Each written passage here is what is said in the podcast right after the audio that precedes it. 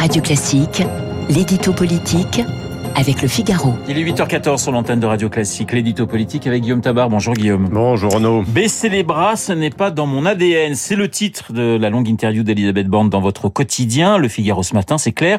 Elle veut rester. Oui, hein, elle veut rester et elle se bat pour rester. Alors, Toutefois, elle le fait à sa manière, euh, car lorsque le Figaro lui pose directement la question « Souhaitez-vous rester à la tête du gouvernement ?», eh bien, elle répond par un bel exercice de langue de bois, je la cite, « Je ne suis pas dans le commentaire, mais dans l'action. Il y a une feuille de route que je mets en œuvre pour répondre aux questions des Français sur le pouvoir d'achat, le plein emploi, la transition écologique, l'éducation, la santé, la sécurité et la justice on avance, dit-elle. Vous le voyez, elle ne répond pas de bout en blanc, mais dire je suis à ma tâche.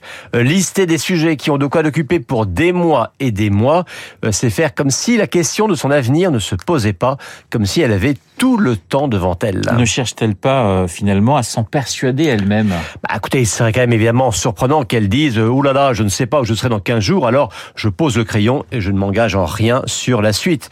Mais quand même, hein, dans cette interview, elle fait des annonces sur la ruralité, elle fixe ses limites sur la question de l'immigration, et puis il faut savoir quand même que cette interview, elle a été relue à l'Élysée.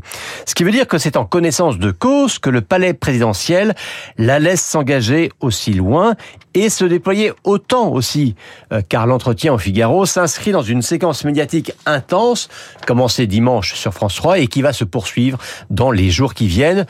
Le signal étant toujours le même, je suis là et bien là et bien là, et donc tout cela avec l'aval de l'Élysée. Alors, vous savez, mardi, on parlait de cette fameuse question des rumeurs de remaniement.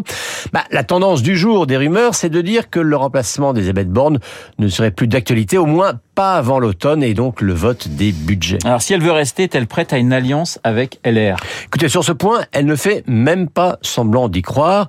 Euh, elle renvoie la balle à LR en rappelant que c'est eux qui n'ont jamais voulu en parler. Et donne-t-elle des indications sur un éventuel remaniement? Alors, elle ne cite aucun nom évidemment, hein. et même sur le cas de Marlène Schiappa, euh, elle s'abrite d'ailleurs les procédures en cours sur le fonds Marianne pour dire qu'elle ne s'exprimera pas sur le sujet, ce qui déjà, vous noterez, allait moins loin que dimanche, où elle avait dit que la démission de sa secrétaire d'État n'était pas nécessaire. Euh, pour le reste, elle semble quand même valider l'idée que il vaut mieux des politiques que des techniciens elle qui pourtant n'était pas une politique en entrant au gouvernement. Là encore, je la cite, avoir la vision, la capacité à diriger une administration, à porter des textes au Parlement, euh, à échanger régulièrement avec les députés et les sénateurs, ce sont des qualités plus indispensables que jamais. On sent que plusieurs ministres risquent de trembler pour leur avenir. On a envie de dire chacun son tour. L'édito politique signé Guillaume Tabar. Tout de suite.